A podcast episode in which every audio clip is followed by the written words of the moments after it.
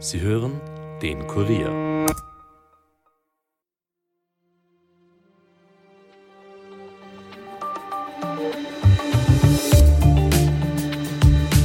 Die Beziehungen zwischen den USA und China sind alles andere als gut. Man könnte sogar sagen, sie befinden sich auf einem historischen Tiefpunkt. Und das birgt einige Gefahren.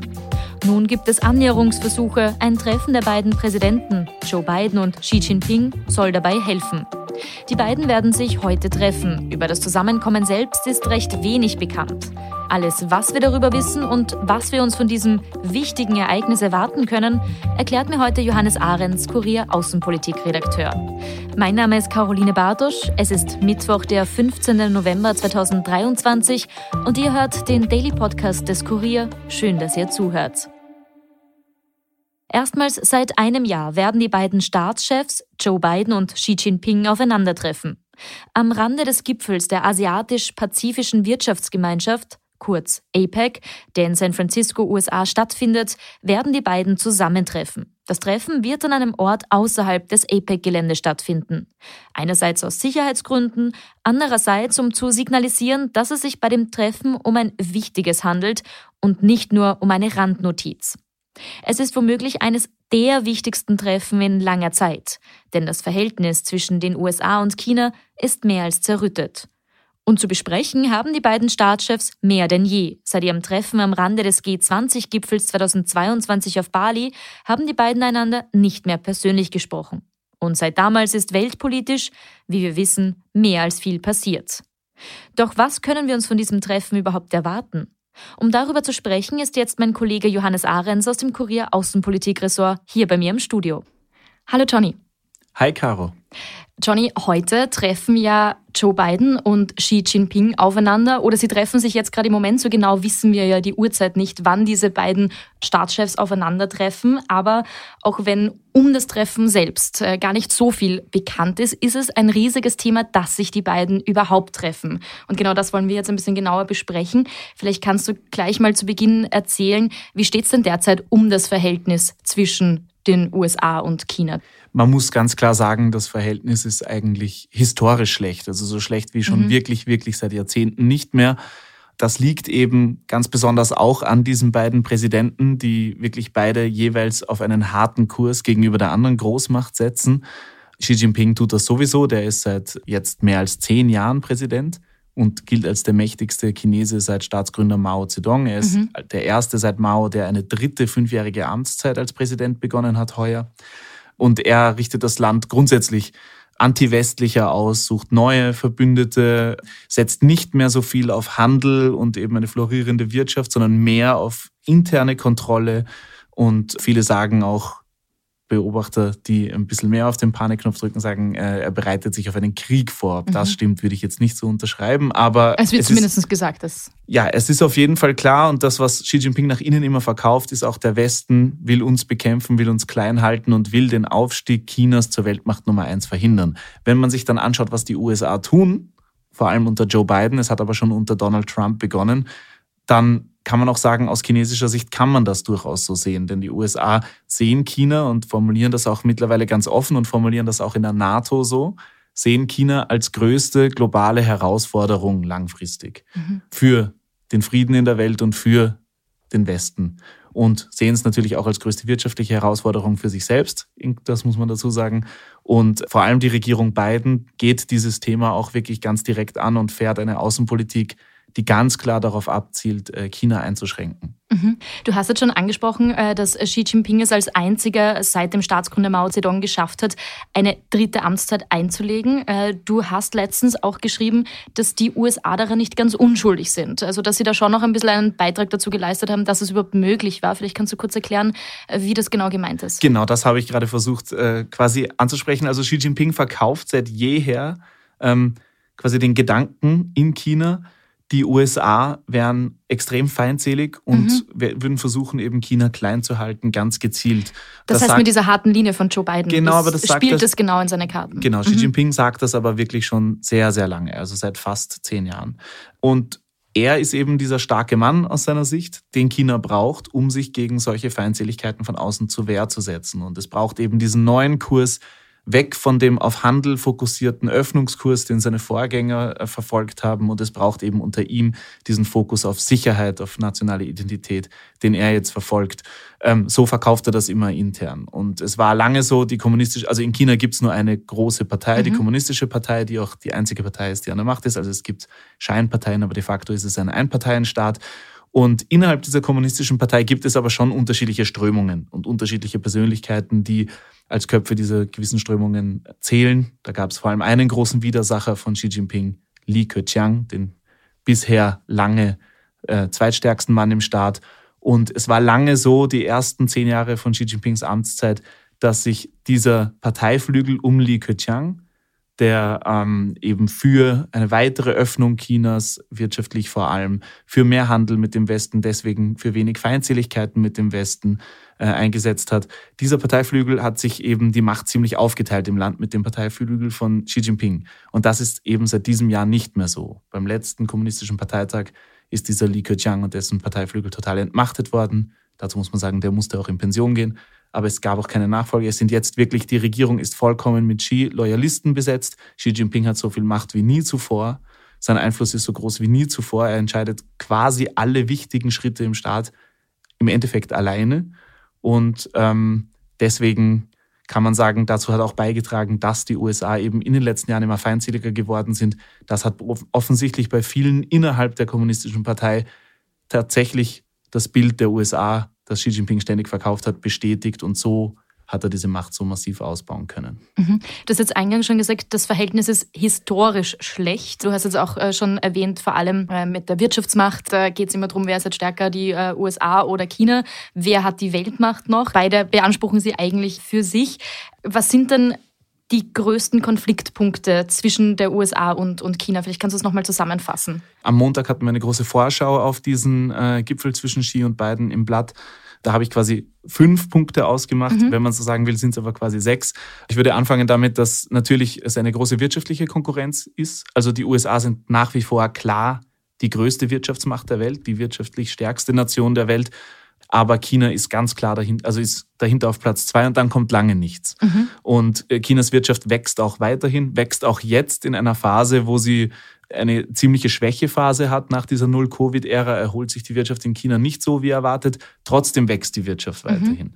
Und damit erhöht sich auch das Militärbudget. China wird auch militärisch stärker. Also diese wirtschaftliche Konkurrenz, die ist wirklich ganz stark da und wird jetzt spätestens seit Donald Trump auch von den USA viel der weltweiten Produktion hat lange in China stattgefunden, bis vor wenigen Jahren. Das mhm. versuchen mhm. die USA ganz gezielt in anderen Ländern, vor allem in Südostasien, in verbündeten Ländern zu oh. etablieren. Und Sie arbeiten ja auch aktiv dagegen mit Embargos und Co., oder? Ja, das ist vor allem jetzt mittlerweile, das sind eben ähm, Sicherheitsbedenken, die sie anführen, zum Beispiel gegen Technologiefirmen aus China. Das größte Beispiel war Huawei, einer mhm. der größten chinesischen IT-Halbstaatskonzerne gegen den die USA ganz massiv vorgegangen sind und sogar auch in anderen Ländern lobbyiert haben, damit keine großen Aufträge an Huawei vergeben werden. Großes Beispiel war da Großbritannien, wo Huawei das 5G-Netzwerk aufbauen wollte und die USA haben das dann letztlich über großen Druck verhindert. Äh, Im Endeffekt ist es eine US-Firma geworden, die dieses Netzwerk ausgebaut hat. Also da sieht man, diese wirtschaftliche Konkurrenz ist ganz extrem. Dann, und die gehe ich jetzt ein bisschen schneller durch, gibt es ein paar andere vor allem diplomatische Konfliktpunkte, ja. die aber alle auf diesem wirtschaftlichen und, und militärischen Konkurrenzverhalten fußen.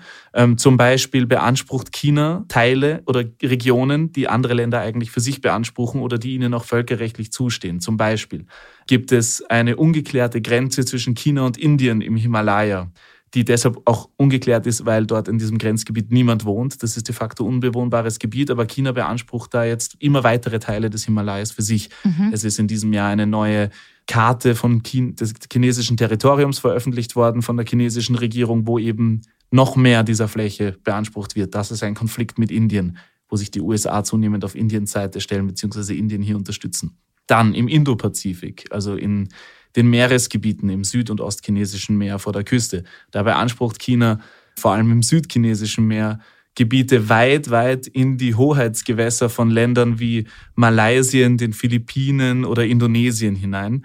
Und das sind alles US-Verbündete, auch Vietnam. Die chinesische Marine, das chinesische Militär ist aber viel stärker als eben die Armeen dieser Länder und dadurch quasi wird das jetzt schon so ausgeführt. Da patrouillieren Marineschiffe aus China und drängen Fischerboote aus Vietnam zum Beispiel einfach ab bis wenige Kilometer vor die Küste und sagen, das ist chinesisches Gewässer. China argumentiert, dass diese Meeresgrenzen etabliert wurden zu einer Zeit, wo China ganz schwach war, in der UNO nichts zu sagen hatte. Mhm. Und deswegen, Beansprucht sie jetzt quasi zurück. Genau, und jetzt, wo es groß und stark ist, braucht es diese Gewässer, die ihm eigentlich rechtmäßig historisch zustehen. Das ist die chinesische Argumentation. Und in all das hinein spielt der Taiwan-Konflikt. Oh ja. Taiwan, die Insel, liegt auch im, also zwischen dem süd- und ostchinesischen Meer. Das wird quasi durch Taiwan getrennt, dieses Gewässer. Und diese Insel, das ist, glaube ich, bekannt, beansprucht China für sich. Die Regierung auf Taiwan ist gegründet worden von den Verlierern im chinesischen Bürgerkrieg gegen die kommunistische Partei, äh, von den chinesischen Nationalisten. Und diese Insel ist, wird zwar nicht von den USA anerkannt, ist aber ganz eng mit den USA diplomatisch und militärisch verbunden. Und China beansprucht diese Insel eben für sich. Das ist ein Riesenkonflikt. Und auch Präsident Xi Jinping ist der erste seit vielen Präsidenten, der auch explizit Gewalt als mögliches Mittel zu einer Wiedervereinigung mit Taiwan nicht mehr ausschließt. Das Weil er es ja auch zu seinem Lebensstil erkoren hat. Wie du, ähm, genau. wir haben ja zu dem Thema letzte Woche einen, einen Podcast aufgenommen, genau, da gibt es da das Ganze das noch ein bisschen besprochen. genauer zu hören für alle, die es interessiert. Ein letzter großer Konfliktpunkt, genau, ganz kurz. Wir. Genau, mein letzter, ein letzter großer Konfliktpunkt ist das Thema Menschenrechte. Die USA natürlich sind immer schon ein Vertreter von Menschenrechten in der Welt, beziehungsweise fordern das von anderen Ländern mhm. ein, auch wenn wir wissen, auch die USA ist nicht berühmt dafür, das immer wunderbar einzuhalten, aber eben in Ländern, die das vor allem systematisch verletzen, ja. äh, da gehen die USA diplomatisch stark dagegen vor. Und in China gibt es diesen großen Vorwurf, dass in der Region Xinjiang gegen die uigurische, also die muslimische Minderheit der Uiguren systematisch vorgegangen wird. Die UNO hat letztes Jahr einen Bericht veröffentlicht, dass über eine Million Uiguren in Haft sitzen. Auch wir haben darüber geschrieben. Und das ist ein Riesenkonflikt auch zwischen China und den USA. Die USA unterstützen hier die uigurische Minderheit. Mhm. Und einen Punkt, der auch noch bei den beiden immer wieder zu Konflikten führt, ist ja auch noch das Thema Spionage. Vielleicht magst du da noch kurz was dazu sagen. Ja, das war quasi, wenn wir sagen, der historische Tiefpunkt, also beziehungsweise in Jahrzehnten ein absoluter Tiefpunkt mhm. der Beziehungen, dann ist der vielleicht nicht jetzt, sondern dann war der heuer im Februar, als nämlich ein chinesischer Spionageballon über US-Staatsgebiet, nämlich zuerst über den Bundesstaat Montana entdeckt wurde und die USA den letztlich dann vor der Ostküste abgeschossen haben. Da war wirklich absolute diplomatische Eiszeit anschließend. Die Chinesen behaupten bis heute, das sei kein Spionageballon gewesen. Die USA sagen, es ist ein Spionageballon gewesen. Sie hätten die Trümmer analysiert und der sei eben dazu da gewesen, äh, US-Militärstellungen mhm. auszukundschaften von sehr, sehr weit oben aus der Atmosphäre. Und das eben daraufhin gab es vor allem auf militärischer Ebene überhaupt keinen direkten Kontakt mehr angeblich. Und jetzt mühsam über Monate ist das gegenseitig wieder etabliert worden. Es war zuerst US-Außenminister Anthony Blinken in China. Jetzt war kurz vor dem Treffen zwischen Biden und Xi der chinesische neue Außenminister Wang Yi in den USA. Und so wurde über viele Ministerbesuche dieses Treffen der Präsidenten wieder vorbereitet. Also es ist jetzt das erste Mal seit diesem Abschuss des Spionageballons, seit diesem großen Tiefpunkt der Beziehungen, dass die wieder direkt miteinander reden.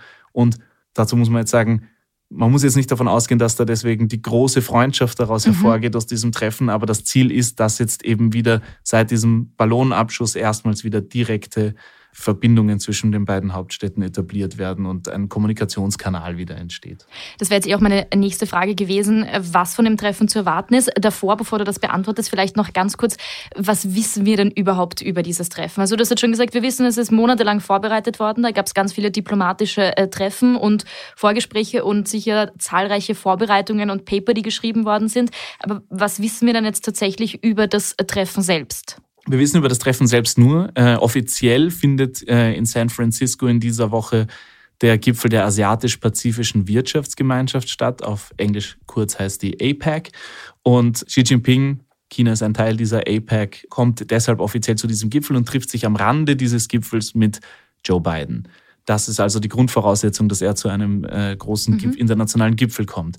Das ist übrigens erst das zweite Mal in Xi Jinpings langjähriger Herrschaft, dass er, dass er überhaupt reist. in die USA reist. Das ist ja etwas, wenn er in die USA reist, hat er keine Kontrolle über die Bilder, die dort entstehen. Also generell Xi Jinping ist ein quasi äh, Regierungschef, der sich sehr selten ins Ausland mhm. wagt. Ja, das letzte und einzige Mal war er ja dort, als noch äh, Barack Obama Präsident genau, war. Das 2015, heißt, also sehr, Man sehr merkt schon, es ist schon ein, wirklich historisch, dass die beiden aufeinandertreffen. Genau. Dementsprechend gehen wir zurück zu der Frage, du hast es schon kurz angerissen, mhm. was man jetzt von diesem Treffen überhaupt erwarten kann. Ja, es ist so, es sollen, und das wird auch von beiden Seiten so kommuniziert, es werden vor allem rote Linien abgesteckt. Also beide Seiten versuchen einander nochmal im direkten Gespräch klarzumachen, was aus ihrer Sicht überhaupt nicht geht in den bilateralen Beziehungen und wo es sofort quasi eine weitere Eskalation, das heißt jetzt nicht sofort Krieg, aber eine Eskalation ist ja auch den Kommunikationskanal über Monate zu unterbrechen oder irgendwelche Militärübungen oder sowas.